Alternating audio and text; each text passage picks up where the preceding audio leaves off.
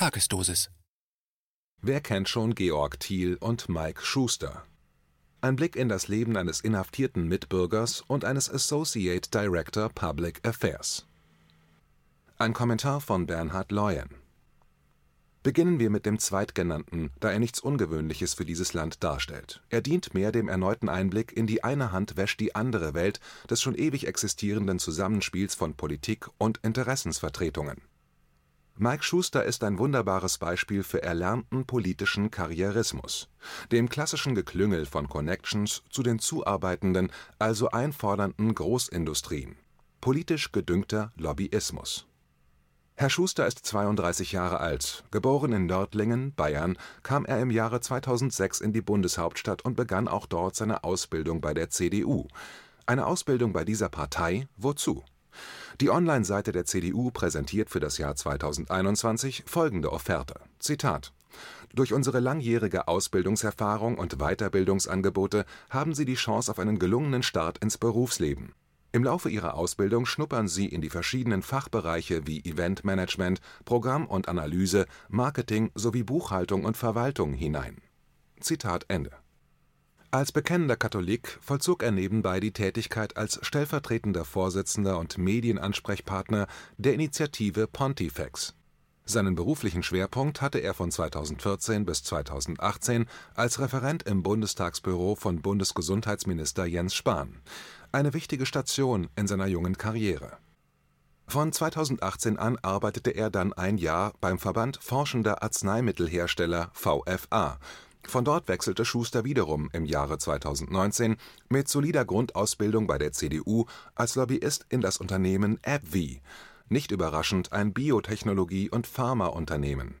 Gelernt ist gelernt bei Herrn Spahn.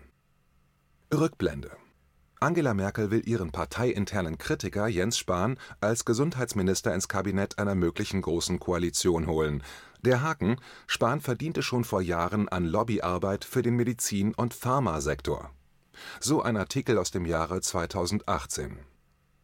Jens Spahn gründete 2006 eine GbR, der gehörte wiederum die Agentur Politas (Schwerpunkt Beratung des Medizin und Pharmasektors ein Mitgesellschafter der GbR war zu diesem Zeitpunkt ein klassischer Lobbyist par excellence, da er für den Pharmagroßhändler Celesio und für die Rhön-Kliniken tätig war, während Spahn parallel im Bundestag über die Liberalisierung des Apothekenmarkts debattierte. Der Fokus schrieb 2012: „ Das Geschäftsmodell des Abgeordneten Spahn ist so klug wie anrüchig als Politiker entwickelte er die neuesten Gesetze und Reformen im Gesundheitsbereich, während sein Kompagnon Müller die Kunden aus der Gesundheitsbranche in Echtzeit hätte informieren und beraten können. Der andere Partner Spahns, Chef zweier Beratungsgesellschaften, unter anderem Politas, hatte ebenfalls Zugang zu den Informationen. Er leitete bis 2006 das Bundestagsbüro des Abgeordneten Spahn. Danach arbeitete er in Teilzeit weiter und gleichzeitig als Lobbyist diese Tatsachen überstand der heutige Bundesgesundheitsminister nachweislich ohne bemerkenswerten Knick in seiner Karriere. Zurück zu Mike Schuster. Er wechselte, wie erwähnt, im Jahre 2019 in das Unternehmen AbbVie. Sein fast schon symbolischer Titel dezente Realsatire, Manager Government Affairs, Leiter Regierungsangelegenheiten. Im November des Vorjahres 2018 informierte eine Pressemitteilung, Zitat das Unternehmen Pfizer Inc. gab heute die Unterzeichnung von Lizenzvereinbarungen mit AbbVie bekannt, mit denen alle globalen Fragen des geistigen Eigentums für das von Pfizer vorgeschlagene Adalimumab-Biosimilar geregelt werden. Pfizer kann sein Adalimumab-Biosimilar nach Genehmigung durch die Europäische Arzneimittelagentur in Europa auf den Markt bringen.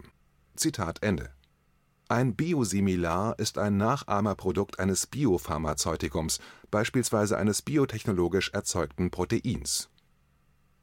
Die etwas derbere Redewendung Pack kennt sich, Pack hilft sich findet nun seine erneute Wahrheit im Jahre 2021. Seit Beginn diesen Monats ist Herr Schuster nämlich frisch ernannter Associate Director Public Affairs, also stellvertretender Direktor für öffentliche Angelegenheiten bei einem sehr großen und erfolgreichen Pharmaunternehmen aus Deutschland dem Unternehmen BioNTech des Regierungslieblings und Helden, Bundesverdienstkreuzträgers Ugur Sahin. Wir lernen Schuster, Spahn, AbbVie, Pfizer, Sahin, BioNTech. Pack kennt sich, Pack hilft sich Kommen wir zum beeindruckenden und tragischen Fall des Georg Thiel. Er ist 53 Jahre alt und von Beruf EDV-Zeichner. Er besaß bis zum Februar 2021 keinen Fernseher und kein Radio bei sich zu Hause. Zitiert wird er mit dem Satz: „ Meine Zeit verbringe ich gern mit schönen Dingen, denn ich habe Besseres im Leben zu tun, als Rundfunkmedien zu nutzen. “Zitat Ende. Am 18.07.2018 urteilte das Bundesverfassungsgericht, der Rundfunkbeitrag ist grundsätzlich verfassungsgemäß, darf also eingefordert werden. Das Problem für Herrn Thiel nahm seinen Lauf. Er weigerte sich weiterhin Rundfunkbeiträge zu zahlen, also widersetzte sich der Aufforderung, eine Rechnung zu begleichen, für die er keinerlei Gegenwert erhalten hatte. So dynamisierte sich die Situation, dass er schlussendlich dem Westdeutschen Rundfunk (WDR) juristisch deklariert Geld schuldete Rund 8 Milliarden Euro betrug der Gesamtbetrag des Rundfunkbeitrages im Jahre 2019. Der WDR erhält davon den zweitgrößten Anteil. Die Bürger in unserem Land, die nachweislich kein Radio oder Fernsehen nutzen, besitzen weiterhin keinerlei Chance, die Zahlung des Rundfunkbeitrags zu boykottieren. Herr Thiel tat es trotzdem und erlebte nun am eigenen Leib die gnadenlose Unnachgiebigkeit eines Riesenapparates sein finales Doppelvergehen, er hat seit 2013 keine Gebühren gezahlt und maßt sich zudem auch noch an, keinerlei Auskunft über sein Vermögen mitzuteilen. Die Streitsumme beträgt beeindruckende 651,35 Euro. Die Konsequenz? Am 25. Februar 2021 steckte eine Gerichtsvollzieherin mit freundlicher Unterstützung entsprechender Beamter Thiel in Erzwingungshaft. Die Nichtzahlung des Rundfunkbeitrages ist eine Ordnungswidrigkeit er sitzt nun seit 81 Tagen in einer Zelle in der JVA Münster. Thiel schickte aus der Haft dem WDR die schriftliche Bitte, dass entsprechende Maßnahmen zur Beendigung der Haft eingeleitet werden. Die Antwort des Senders lautete: Zitat, „ Ihrer Bitte, den Haftbefehl zurückzuziehen, können wir nicht nachkommen. Zitat Ende. “Das ist ja schon ziemlich irre ja, es folgen die berüchtigten Birnen und Äpfel-Vergleiche. Die inzwischen obligatorische Social-Media-Diskussion wählte am gestrigen Tag um den Hashtag #FreeGeorgThiel als argumentativen Vergleich den aktuellen Gerichtsbeschluss zum Fall des ehemaligen Fußballers Metzelder (zehn Monate Haft auf Bewährung wegen des Besitzes und Weiterleitens von kinder und jugendpornografischen Dateien). Es gibt einen unmittelbaren Vergleichsmoment: die Rundfunkbeitragspflicht für Flüchtige Stand April 2021: Asylbewerber müssen keinen Rundfunkbeitrag zahlen. Laut Rundfunkbeitragsstaatsvertrag sind Personen, die Leistungen nach dem Asylbewerberleistungsgesetz beziehen, davon befreit. Leben sie in Gemeinschaftsunterkünften, privaten Unterkünften, Hotels und Pensionen, sind sie ebenfalls befreit. Es soll mit diesem Hinweis keine Stimmung geschaffen werden, sie dient als Vergleich der Unverhältnismäßigkeit eines Ereignisses ein dritter Vergleich wäre der Fall Uli Hoeneß. Der ehemalige Präsident des FC Bayern saß 21 Monate im Gefängnis, wurde vorzeitig entlassen, obwohl er mehr als 28 Millionen Euro an Steuern hinterzogen hatte das Problem von Georg Thiel: Er bleibt standhaft. Seine Haft darf laut Gesetz höchstens sechs Monate dauern. Sein Argument ist die schlichte Logik des zu betrachtenden Wahnsinns. Er argumentiert: Zitat, „ Ich verdiene 14.000 Euro im Jahr, WDR-Chef Buro 400.000 Euro, aber wir zahlen beide 17,50 Euro. Zitat Ende. Seine Haft sei „ ein Protest gegen die schändliche GEZ-Gebühr am 16. März gab es eine Stellungnahme des WDR zur Causa Thiel. Zitat: „ Zum aktuellen Fall der Inhaftierung eines Bürgers in NRW. Zitat Ende. Die Verwaltungsdirektorin des Senders und Vorsitzende des Verwaltungsrats des Beitragsservices von ARD und ZDF, Dr. Wernau, ließ schriftlich mitteilen, dass aus Sicht des WDR eine sogenannte Erzwingungshaft im Zusammenhang mit nicht gezahlten Rundfunkbeiträgen in der Regel nicht verhältnismäßig sei es sei allerdings jeder konkrete Einzelfall gesondert zu betrachten. Bei Georg Thiel entschied man sich für die harte Gangart. Die Gedankenwelt des WDR liest sich abgehoben und weltfremd. Zitat aus der Stellungnahme: Natürlich ist es aus finanziellen Gründen nicht jeder oder jedem möglich, den Rundfunkbeitrag zu bezahlen. Dafür habe ich vollstes Verständnis. Aber dafür gibt es gesetzlich geregelte Möglichkeiten, um sich von der Zahlung des Rundfunkbeitrages befreien zu lassen. Zitat Ende dass es Menschen in diesem Land gibt, die das Angebot schlicht und einfach nicht wahrnehmen wollen und es ablehnen, dafür zahlen zu müssen, für diese Damen und Herren anscheinend vollkommen unvorstellbar. Wie dünnhäutig der Sender mit diesem Fall umgeht, lässt sich an einem aktuellen Videomitschnitt sehr schön darstellen. Er ist im Schriftartikel verlinkt. Es gibt die Sendung Domian live beim BDR. Zuschauer können live anrufen und sich in die Sendung einbringen. Um überhaupt in die Sendung zugeschaltet zu werden, nutzte ein Anrufer ein anderes Thema, das er vermeintlich ansprechen möchte, jedoch nicht Georg Thiel. Domian lauschte zunächst den erläuternden Eingangssätzen, grätschte dann aber umgehend rein. Zitat Domian: Ich habe hier einen Knopf im Ohr, dieser Knopf schweigt fast immer. Wenn ich meine Kollegen etwas dort sagen höre, dann brennt es meistens. Zitat Ende. Er, Domian, habe gerade zu hören bekommen, dass der Anrufer sich mit einem ganz anderen Thema in die Sendung reingeschmuggelt hätte. Das fände er so nicht in Ordnung, das sei Fake und das möge er gar nicht. Konsequenz: Er schmiss den Anrufer unmittelbar raus. Die Causa Thiel blieb den Zuhörern vorenthalten. Ein Wort: unsouverän. Am Montag dieser Woche twitterte Mike Schuster einen Satz: I've been looking for vaccine. Dahinter drei Noten. Sein Profilbild zeigt ihn mit einem sehr zufriedenen, breiten Lächeln im Gesicht. Sein ehemaliger Arbeitgeber Jens Spahn hatte über sein Ministerium am gleichen Tag ein neues Video der laufenden Impfkampagne veröffentlicht. Es präsentierte einen neuen Impffluencer.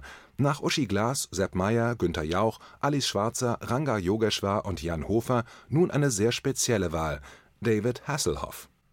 Der hatte 1989 einen schlimmen Schunkelhit in Deutschland, I've Been Looking for Freedom. Daraus bastelte nun die ausführende Agentur Scholz und Friends aus Berlin die Schunkelvariante I've Been Looking for Vaccine. Tiefer kann man in seiner Anspruchslosigkeit kaum noch sinken. Herrn Spahn erheitert es trotzdem, er wird den Tag sicherlich trälernd mit der neuen Version beginnen. 38,6 Millionen Deutsche, 46,5 Prozent, seien mindestens einmal geimpft und knapp 19 Millionen, 22,8 Prozent, hätten schon die Zweitimpfung erhalten, ließ er am 9. Juni wissen. Mike Schuster wird auch die neue Version favorisieren. Sein neuer Arbeitgeber bei OnTech erzielte im ersten Quartal 2021 einen Gesamtumsatz von 2,05 Milliarden Euro, Tendenz steigend Georg Thiel wird vielleicht in seiner Zelle leise vor sich hin summen: I've been looking for freedom. Freiheit für Georg Thiel. KenFM ist crowdfinanziert und unabhängig. Leiste deinen Beitrag zu freier Presse und unterstütze unsere Arbeit finanziell. Wenn du zukünftig keine Beiträge verpassen willst, abonniere den KenFM Newsletter und installiere dir die KenFM App für iPhone und Android. Weitere Informationen auf canfm.de/support.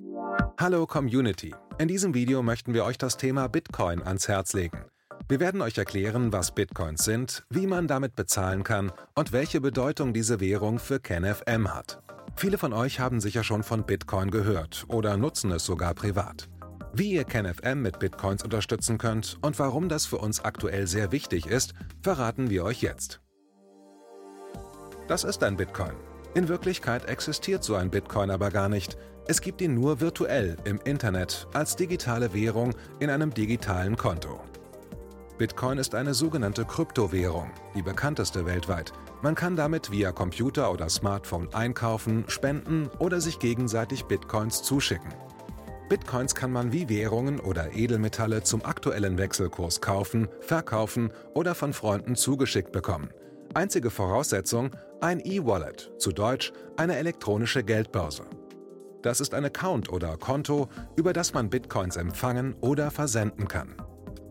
Wie ihr wisst, nutzen auch wir bei KenFM schon seit ein paar Jahren Bitcoin, damit wir im Notfall auch finanziell unabhängig bleiben können, zum Beispiel von Banken, die uns nicht mehr mögen. Da viele Banken mit unserer Berichterstattung nicht einverstanden sind und nicht im Zusammenhang mit KenFM genannt werden möchten, kam es in den letzten Monaten so weit, dass uns gar keine Bank mehr mag. Weshalb wir leider damit rechnen müssen, vom kompletten IBAN-Zahlungsverkehr ausgeschlossen zu werden. Deshalb der Appell an euch, beschäftigt euch jetzt schon mit der Funktionsweise von Bitcoin, damit ihr uns auch im Notfall trotzdem weiter unterstützen könnt. Alles, was ihr dafür tun müsst, ist, eure bisherige Unterstützung in Euro einfach in Bitcoin an uns zu senden. Dazu legt ihr einfach eine kostenlose E-Wallet an, wandelt einen Betrag eurer Wahl in Bitcoin um und sendet uns diesen an unseren Bitcoin-Account. Den Link findet ihr unter jedem unserer Beiträge sowie unter diesem Video. Alternativ dazu könnt ihr aber auch diesen QR-Code mit eurem Smartphone scannen. Übrigens, eine detaillierte Schritt-für-Schritt-Anleitung haben wir zum Nachlesen für euch schon einmal vorbereitet. Ihr findet sie auf kenfm.de/bitcoin.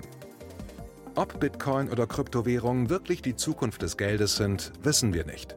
Aber vielleicht ist das bald unsere einzige Option, so unabhängig wie möglich und vor allem ohne Bankkonto für euch in Zukunft weiterhin freien und unabhängigen Journalismus machen zu können. Wir hoffen sehr auf eure Unterstützung und sagen jetzt schon tausendmal Danke. Euer Team von KenFM.